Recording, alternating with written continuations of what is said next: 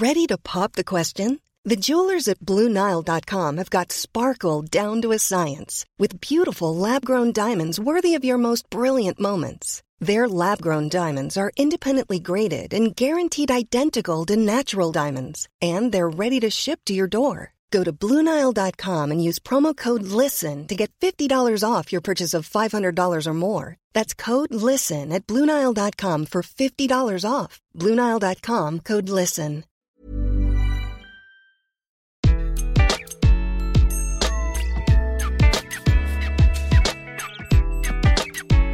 Bonjour, je suis Gaël Châtelain-Berry, bienvenue sur mon podcast Happy Work, édition spéciale. Pour cet épisode, je reçois Camille Dard, qui est DRH de Planet un fournisseur d'électricité verte. Si j'ai souhaité recevoir Camille, c'est parce que Planet Oui est en train de révolutionner son organisation en mettant en place un système, attention, sans manager. Si vous me suivez régulièrement sur mes réseaux sociaux, vous me connaissez, je suis assez dubitatif sur ces sujets et j'ai souvent le sentiment que l'on pose de nouveaux mots pour des concepts qui existent depuis longtemps. Mais je n'avais jamais parlé avec quelqu'un qui était en train de mettre en place l'holocratie dans son entreprise et donc cela m'intéressait vraiment de le découvrir. Et je dois bien vous avouer, je n'ai pas été déçu. J'espère que vous en apprendrez autant que je l'ai fait et je vous souhaite donc une excellente écoute. Bonjour Camille. Bonjour Gaël. Alors Camille, merci beaucoup d'avoir accepté mon invitation. Euh, comme d'habitude, je vais euh, commencer par vous présenter, mais avant cela, je voulais dire à quel point j'étais heureux que vous soyez euh, sur Happy Work parce que vous avez lancé une transformation qui me perturbe, je dois bien le dire. Et je serais ravi justement que vous puissiez expliquer que ça va beaucoup, je pense, intéresser les auditeurs de Happy Work. Oui, je fais du suspense dans cet épisode. Alors, Camille, toute votre carrière a été orientée par votre désir de sens, d'éthique et de valeur, et à ce titre, vous êtes passé par Max Havelaar, Action contre la faim, Greenpeace et aujourd'hui Planète Oui, un fournisseur d'électricité verte.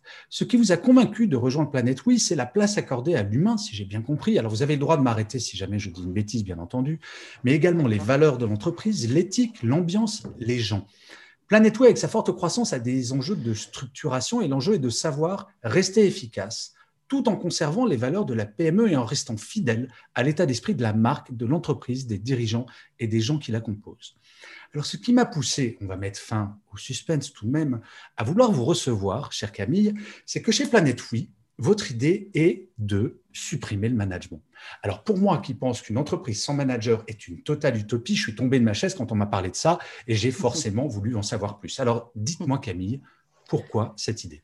Alors, merci de me donner euh, l'occasion euh, justement euh, d'expliciter ce choix encore assez rare aujourd'hui. On évalue à peu près à 1% les entreprises qui aujourd'hui sont inspirées de l'holacratie ou des entreprises qui fonctionnent en, en, holacratie. je vais tenter justement de vous, apporter des réponses. Alors, ce qui nous a amené à, faire ce, choix, vous l'avez dit en, introduction, euh, Planète est une entreprise qui se démarque euh, déjà par ses valeurs. Et quand je dis valeurs, ce n'est pas juste un mot ou un affichage, euh, mais on a des valeurs au sein de l'entreprise qui s'incarnent vraiment de manière très concrète dans le quotidien.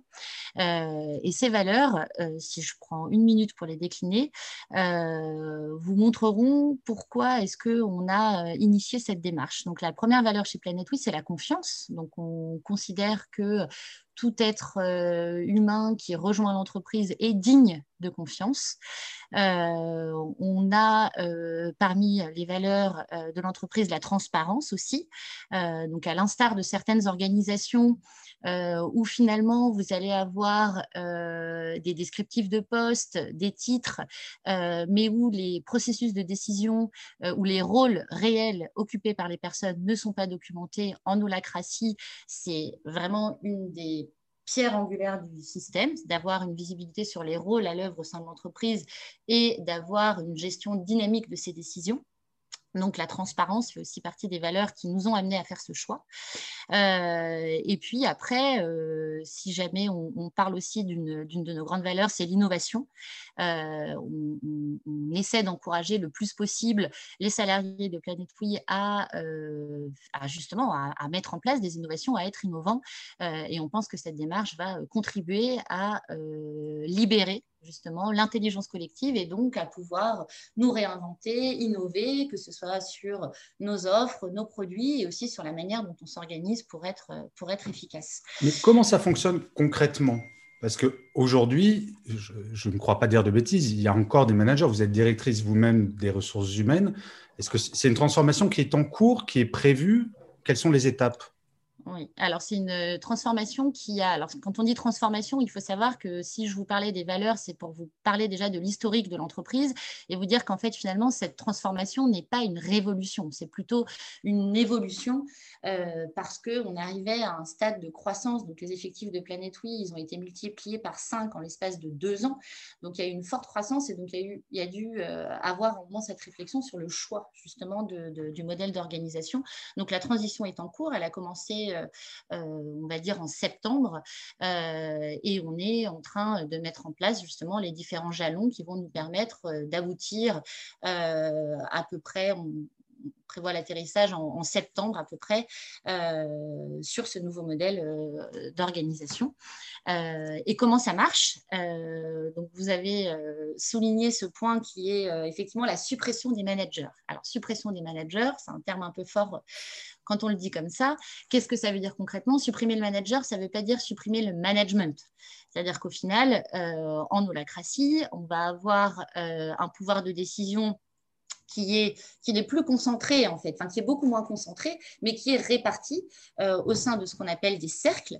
et chaque cercle, donc chaque cercle va correspondre soit à une activité, ça peut aussi être un cercle qui finalement va avoir une vocation temporaire. Donc si j'en sais rien, si on, parle d'une réflexion momentanée, euh, la mise en place du télétravail, par exemple, va faire l'objet d'un cercle, mais qui là, cette fois, n'a pas vocation à être pérenne.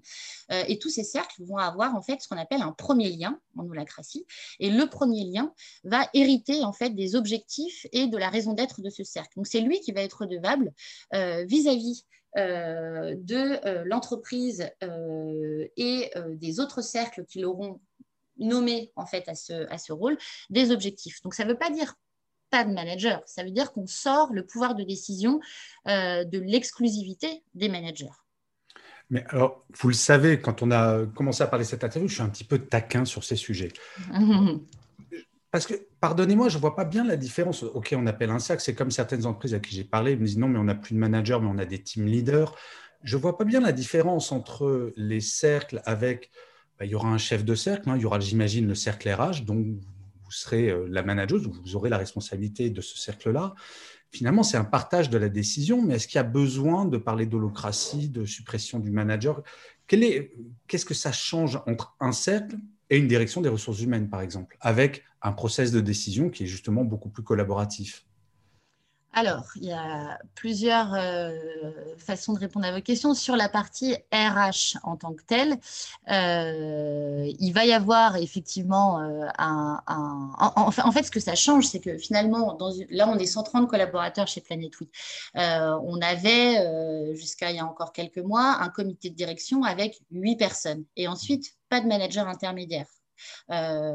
donc finalement, le pouvoir de décision est en tout cas d'un point de vue statutaire, devait être euh, rattaché à ces euh, directeurs, ces directrices qui constituent le comité de direction. Quand on parle de cercle en holacratie, euh, là, comme je vous le disais, on est en train de mettre en place la démarche, donc on n'a pas encore l'exhaustivité des cercles, mais on parle facilement de 50, 100 cercles. Donc finalement, quand on a 100 cercles, on a 100 premiers liens, et c'est là où on ne peut plus parler de manager, parce que finalement, ces personnes ont un rôle au quotidien qui est, qui est, qui est décrit, qui est défini, qui est renseigné, mais leur rôle n'est pas d'être dans la décision, euh, c'est d'être dans son cœur de métier et de, sur un sujet momentané sur lequel il a la légitimité, d'être du coup décisionnaire et si vous voulez, on peut même dire manager de ce cercle, euh, mais ça va être du coup sur ce périmètre euh, donné et c'est pas quelque chose qui va avoir vocation à être pérenne, ce qui est aussi très différent quand on a une organisation pyramidale, verticale,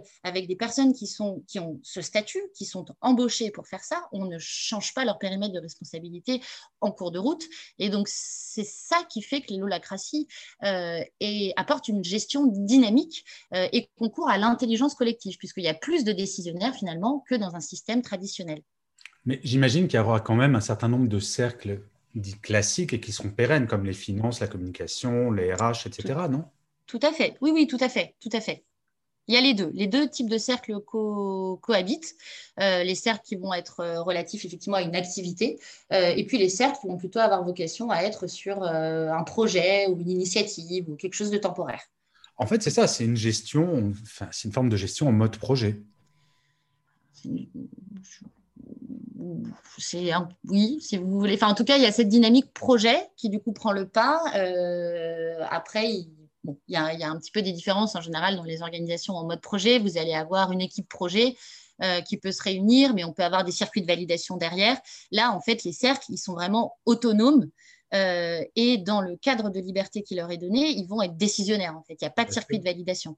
Mais alors, j'imagine, euh, c'est une vraie question qui me, qui me chafouine, j'ai envie de vous dire. Mmh. vous savez comment on est en France, Camille, on aime bien les cases on aime bien euh, pouvoir être mis dans des cases et j'imagine que ce type d'organisation va attirer énormément de jeunes diplômés.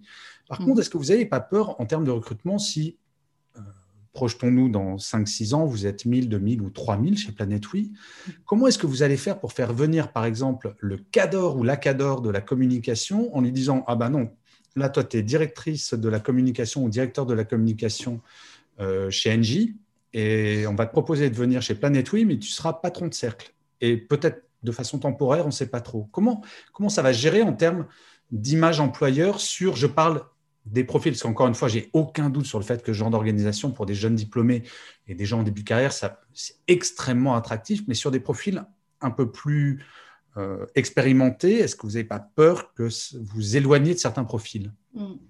Bah, c'est un choix, clairement, c'est un choix d'entreprise, mais on pense aujourd'hui euh, qu'il est préférable d'attirer euh, quelques personnes, mais qui vont être en phase avec notre projet d'entreprise, le projet des fondateurs de l'entreprise, plutôt que d'attirer pléthore de candidatures ou de candidats qui finalement ne s'épanouiront pas dans notre manière de fonctionner et du coup n'y trouveront pas leur compte. et, pour euh, peut-être aller un petit peu plus loin sur ce point. Euh, à première vue, euh, moi, j'ai déjà cette expérience-là de mise en place d'holacratie dans d'autres dans d'autres structures, sur sur d'autres d'autres pans de l'organisation. Bref, en fait, au, premier abord, la personne qui a du pouvoir n'aime pas en perdre, ça c'est la base, mais il faut se rendre compte qu'il y a un, rôle très intéressant à prendre euh, pour quelqu'un de plus senior, parce que euh, partager les décisions, c'est aussi partager la pression, le poids que ça fait porter euh, et quelque part être en effet miroir et en aide à la décision, euh, c'est quelque part une posture qui est très intéressante aussi pour une personne qui est plus senior euh, et, et, clairement on, pense pouvoir attirer ce type de personnes avec cette expertise mais avec aussi cet état d'esprit cette philosophie et finalement ce un peu voilà ce, ce, ce projet un peu un peu un peu un peu innovant, on va dire, à, embrasser euh, pour lui ou elle. C'est intéressant parce que je n'avais pas pensé à vous poser cette question, mais comment est-ce que vous allez gérer les grilles salariales dans ce genre de, structure? Dans une structure dite classique, on commence junior, ensuite on commence, puis on devient manager, puis manager senior, etc. Donc on a une grille qui est un schéma mental qui est assez classique finalement sur nos évolutions éventuelles salariales. Comment ça se gère en holocratie? Est-ce que quand je deviens chef de cercle, j'ai forcément une augmentation que je perds quand je suis plus chef de cercle? Comment c'est concrètement comment ça se passe?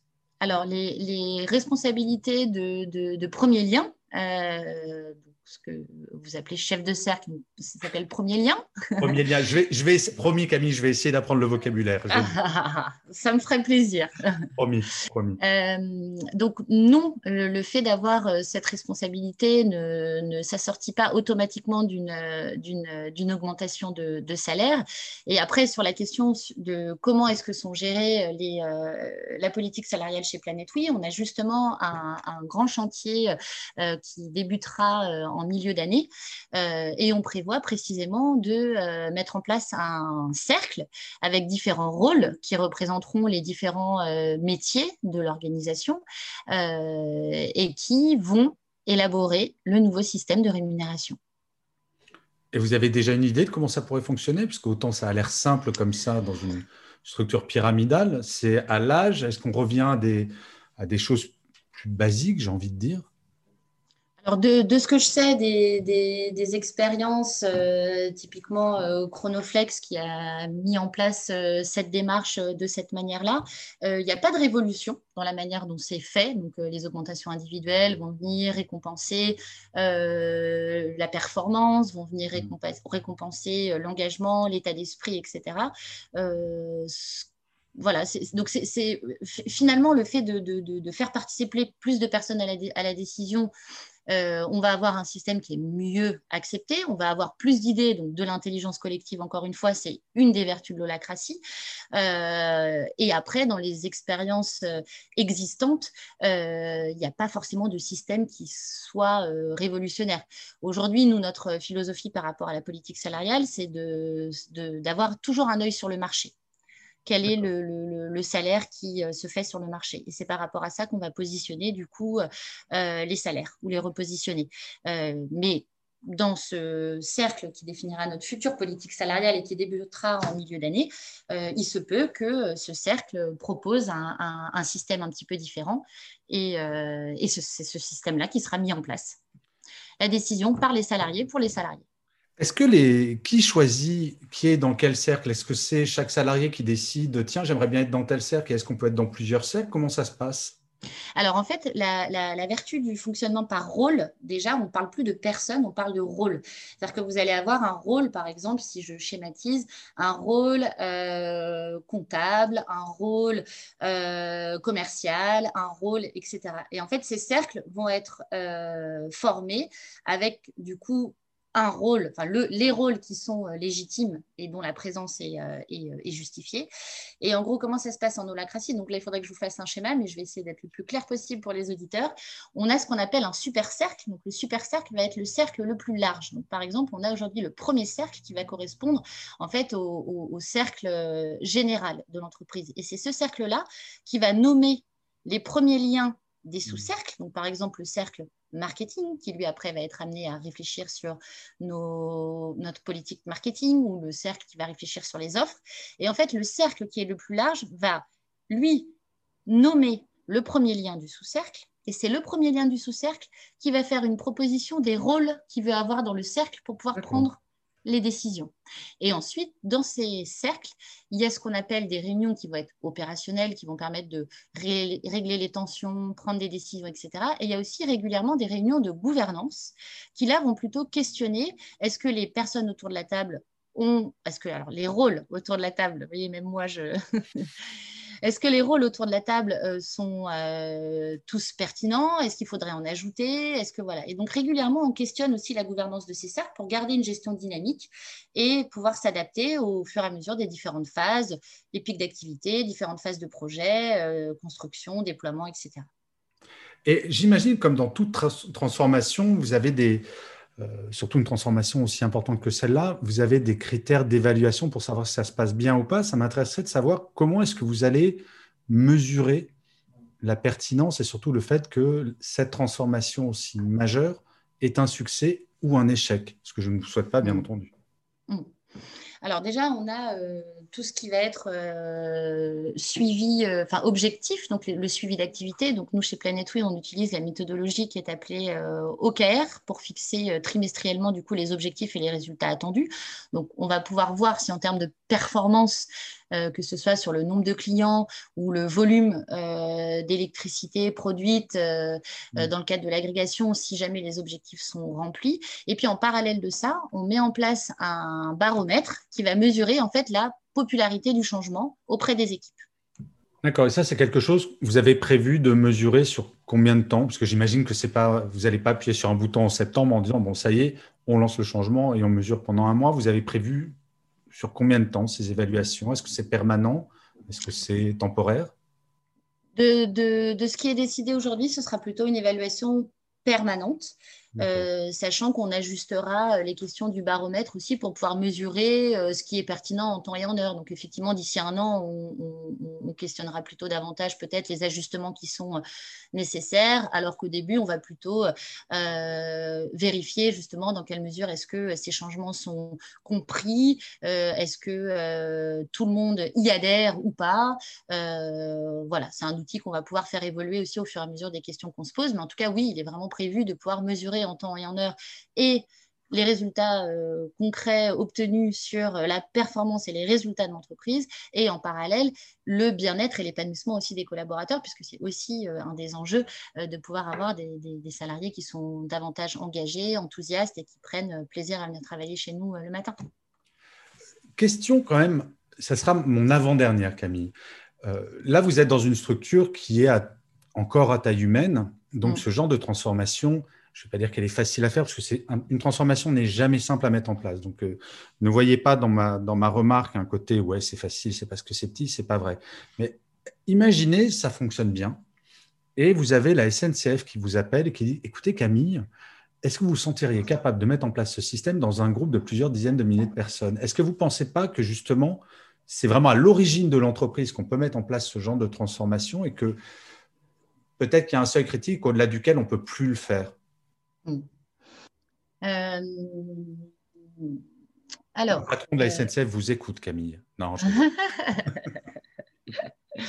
euh, alors, disons que je pense qu'effectivement, plus tôt c'est fait et mieux c'est. Parce que finalement, c'est plus facile de ne de, de, de, pas avoir connu d'avant et, voilà, enfin, du coup, je veux dire, la transformation est moins radicale, effectivement, dans un grand groupe comme la SNCF, pour euh, reprendre l'exemple que vous avez cité, euh, que dans une start-up qui était encore euh, il y a moins de deux ans, avec moins de 50, 50 collaborateurs. Donc, effectivement,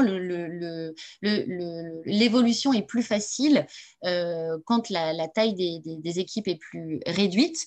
après, je pense que ce qui est surtout important, c'est quelle est la culture d'entreprise à la base? C'est-à-dire que Planetry, encore une fois, moi je suis arrivée il, y a, il, y a, peu de temps, euh, mais c'était déjà une entreprise où il y avait beaucoup de réflexes euh, qui pouvaient s'apparenter à de l'holacratie sans qu'on en parle vraiment et sans qu'on mette ce mot dessus. Et je pense que c'est surtout ça qui fait le succès euh, de la démarche ou la difficulté de la mise en place de la démarche, c'est d'où on part en termes de culture d'entreprise. Mmh. Euh, à mon avis, c'est surtout ça euh, le, point. et après, aujourd'hui, quand vous regardez un petit peu les, tendances, il y, y, a certaines grandes entreprises, que ce soit des entreprises étrangères ou françaises, qui ont ratifié la constitution holacratie, mais qui faut même encore aller plus loin, puisque nous, ce n'est pas notre souhait aujourd'hui qu'on s'inspire de l'holacratie, mais qu'on n'a pas envie de rentrer dans toutes les contraintes que la Constitution impose. Euh, et par exemple, on a Castorama, Biocop, Sanofi, qui a également ratifié la Constitution. Et pour des boîtes étrangères, on a General Electric, par exemple, aussi, qui aujourd'hui revendique avoir un modèle euh, holacratique. Donc, je ne sais pas de l'intérieur comment est-ce que ces changements ont été opérés et comment est-ce qu'ils sont perçus, vécus et efficaces en interne. Néanmoins, des gros, on va dire, s'y sont lancés aussi. j'imagine que c'est euh, en espérant que ça fonctionne. C'est intéressant. Mais écoutez, je ne savais pas, vous, m'apprenez quelque chose, donc merci beaucoup. Euh, Camille, traditionnellement, je demande à mon invité de préparer, euh, afin de se transformer en gourou, le temps d'un mantra ou d'une citation. Je vous ai demandé votre mantra ou votre citation préférée et d'expliquer ce choix. Donc, quel est votre choix, Camille? Alors, mon mantra, c'est euh, la confiance qui est un fondement majeur de l'innovation, laquelle est au cœur de la pérennité d'une entreprise. C'est une citation de Jacques Lecomte. Et pourquoi j'ai choisi ce mantra? Pour partager avec vous le fait que pour pouvoir avoir une entreprise qui est innovante, et on sait que c'est une des clés de réussite d'une entreprise, il faut faire confiance aux salariés qui la composent, il faut leur donner le droit à l'erreur. Et je ne sais plus qui disait ça, mais si un salarié, finalement, ne commet pas assez d'erreurs, c'est qu'il n'a pas pris assez de risques. Et j'aime beaucoup cette citation qui consiste à dire que en faisant confiance, on accorde aussi la possibilité de se faire surprendre, y compris dans des innovations qui, vont générer de la croissance et du coup de l'efficacité pour l'entreprise. Et je pense que la confiance est un élément majeur qui, en soi, va permettre de l'innovation et donc la pérennité de l'entreprise. Eh bien, écoutez, Camille, merci pour cette belle pensée. Effectivement, la confiance, c'est quelque chose, et encore plus probablement dans la période que nous vivons, qui est absolument centrale pour également la motivation des gens au quotidien, de savoir qu'on nous fait confiance, c'est quand même quelque chose de très agréable. Je vous remercie énormément d'avoir partagé le projet sur lequel euh, vous travaillez en ce moment. Alors peut-être qu'on se donnera un point de rendez-vous dans un an pour me dire comment ça s'est passé, comment ça se passe, et qu'on fasse un point avec Planète Oui pour reparler d'holocratie. Je vous remercie un million de fois, Camille. Je vous souhaite une très très bonne fin de journée. Je vous dis à très bientôt. Au revoir. Au revoir Gaël, merci beaucoup pour, euh, pour l'invitation et avec plaisir pour le rendez-vous dans un an euh, pour faire le bilan.